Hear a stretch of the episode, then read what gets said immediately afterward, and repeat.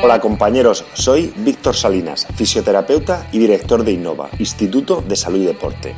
Bienvenidos a Innova Fisio Podcast, de la evidencia a la práctica clínica. Un espacio en el que compartiremos los resultados de los últimos estudios en fisioterapia del sistema musculoesquelético y entrevistas a referentes en nuestra profesión y profesiones afines. Todos tenemos unas agendas muy apretadas que nos impiden estar al día en nuestra profesión y por eso el objetivo de este podcast es hacer accesible al fisioterapeuta las últimas investigaciones de una manera sencilla, clara y con una evidente aplicación práctica. Estar al día en tu profesión está a tu alcance. ¡Comenzamos! Hola compañeros, bienvenidos a un nuevo episodio de Innova Fisio Podcast. En el capítulo de hoy analizaremos el efecto de un entrenamiento neuromuscular sumado a instrucciones de control de valgo dinámico en la biomecánica del miembro inferior en corredores varones publicado en el Physical Therapy in Sport, Podlerka y colaboradores en 2020. Sabemos que correr es uno de los deportes más populares en todo el mundo, con muchísimos beneficios, pero también sabemos que es una actividad que refiere numerosas lesiones deportivas. Sin ir más lejos, la zona o la región de la rodilla es la que más se ve afectada, siendo el síndrome de dolor femoropatelar y el síndrome de la cintilla iliotibial con un 17 y un 14% las lesiones más frecuentes. Las lesiones relacionadas con la carrera a pie casi siempre se achacan a una combinación de errores de entrenamiento, como excesiva distancia y cambios en las rutinas de este, bien sea por la intensidad, por el terreno, por las zapatillas o, como hemos dicho, por el volumen. No obstante, nuestro conocimiento real sobre la etiología de estas lesiones es bastante limitado. Sabemos, sin embargo, que las fuerzas de reacción del suelo, la cinemática y la cinética de carrera parecen tener una cierta importancia dentro de la etiología y el tratamiento de las lesiones, a pesar de haber encontrado estudios contradictorios en la literatura.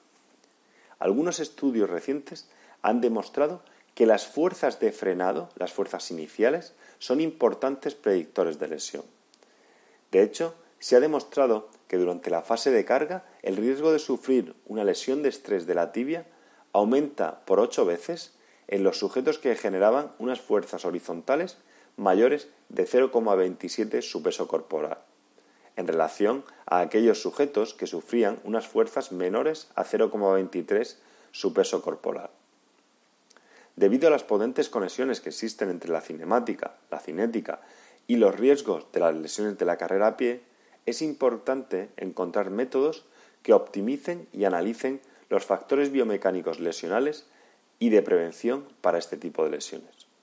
Por tanto, la identificación de patrones alterados de carrera y desequilibrios musculares en los sujetos lesionados podría ser una importante estrategia tanto para la prevención como para la rehabilitación.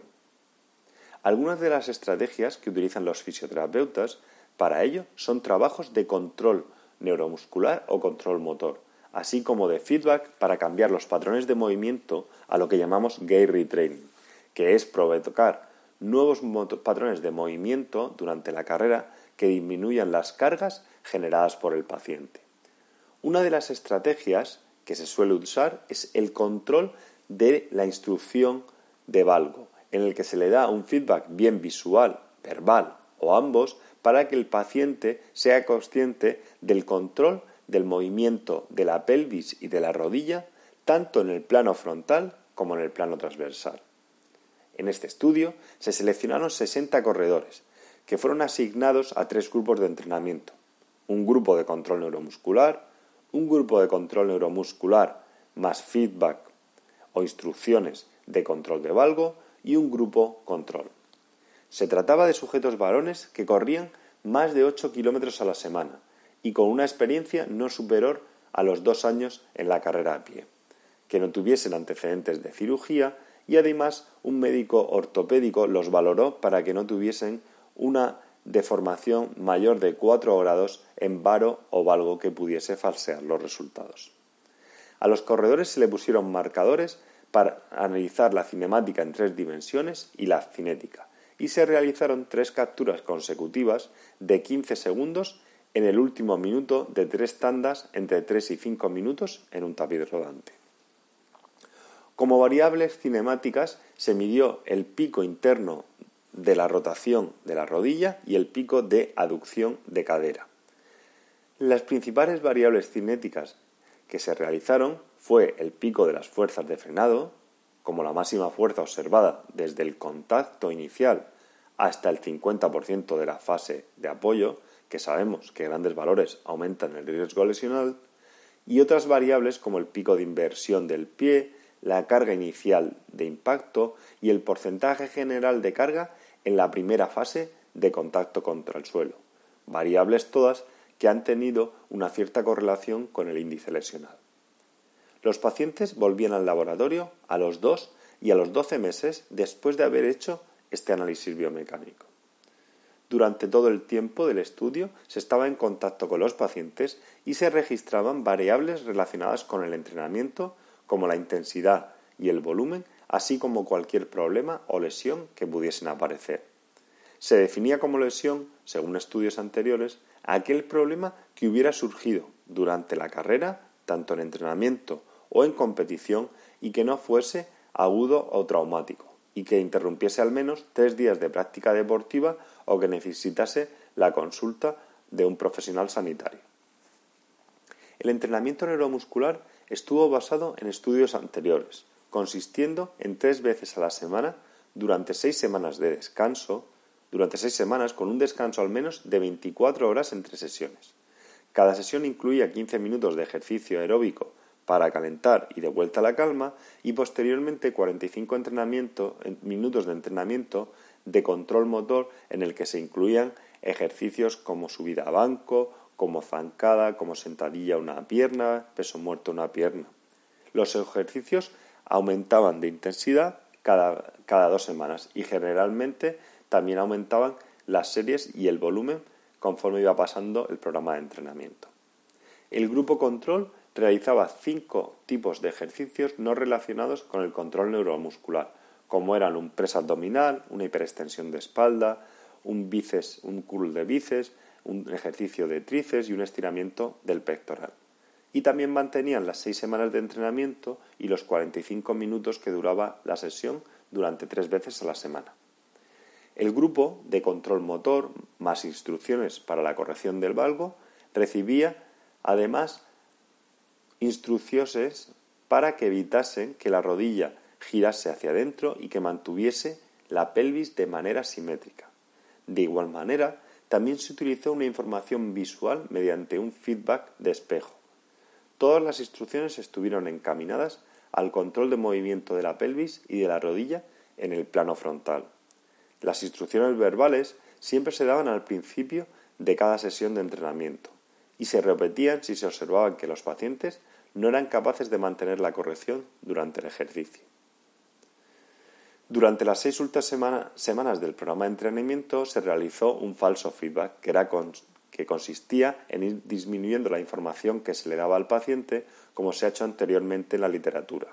Parece ser que esta transición de mayor feedback a menos feedback cambia el patrón de movimiento y la retención de las nuevas habilidades motrices. El principal objetivo del estudio fue valorar si una combinación de un entrenamiento neuromuscular más un feedback para el control del valgo tenía la capacidad de afectar la cinemática, la cinética de carrera en jóvenes corredores a corto y largo plazo y ver si esto podría tener una influencia en la incidencia lesional de manera prospectiva. En relación a la cinética, podemos decir que la adición del entrenamiento de feedback, tanto visual como verbal, al grupo de control neuromuscular, aumentó en casi un 21% la reducción de las fuerzas de frenado. Esta intervención, además, y estos resultados se mantuvieron a medio y largo plazo. Además, el resto de las fuerzas verticales en el primer impacto también resultaron reducidas en el grupo de control neuromuscular, pero mucho más aún en el grupo que aunaba el feedback visual y verbal. De hecho, la reducción del pico de fuerzas de frenado y las fuerzas verticales sugiere que la intervención es efectiva y que somos capaces de disminuir las fuerzas de reacción del suelo cuando corremos, variables que parece ser que tienen una influencia notable en las lesiones y en la eficiencia de carrera. No existe ninguna duda que unas fuerzas mayores están asociadas con una mayor abducción y una mayor rotación interna de cadera, y que ejercicios de control neuromuscular, sumados a ejercicios de control de feedback para mejorar el control de valgo, pueden influir en el control de la pelvis, de la rodilla, en el plano frontal y transversal. En este estudio, no obstante, se utiliza un focus de control interno del paciente, que en algunos estudios ha demostrado tener peores resultados, debido a tratarse de hacer más consciente un movimiento el que debería de ser más inconsciente y automático. Aunque es cierto que las últimas semanas de entrenamiento sin ese feedback pueden permitir la automatización del movimiento y obtener los resultados que se obtienen. En relación a la incidencia lesional, podemos decir que durante un año de seguimiento se produjo una reducción del 65% de las lesiones, datos que contrastan con algunos estudios que se han hecho en reducción en relación a la reeducación de la técnica de, carrera. Los resultados de este estudio son mejores aún si cabe, debido probablemente a que combina un entrenamiento neuromuscular junto con el control visual y verbal respecto a ese feedback. Sabemos que en relación a determinadas lesiones como el síndrome de dolor femoropatelar y las lesiones óseas como fracturas de estrés tibial, así como el síndrome estral medial de la tibia, las fuerzas de reacción del cuerpo son mayores y se, y se aunan y se correlacionan con una mayor incidencia lesional. Estos estudios demuestran que la intervención mediante entrenamientos de control neuromuscular aunados a feedback visual y verbal del paciente pueden disminuir estas cargas cambiando la cinemática y la cinética y además cambiando la incidencia lesional de manera prospectiva.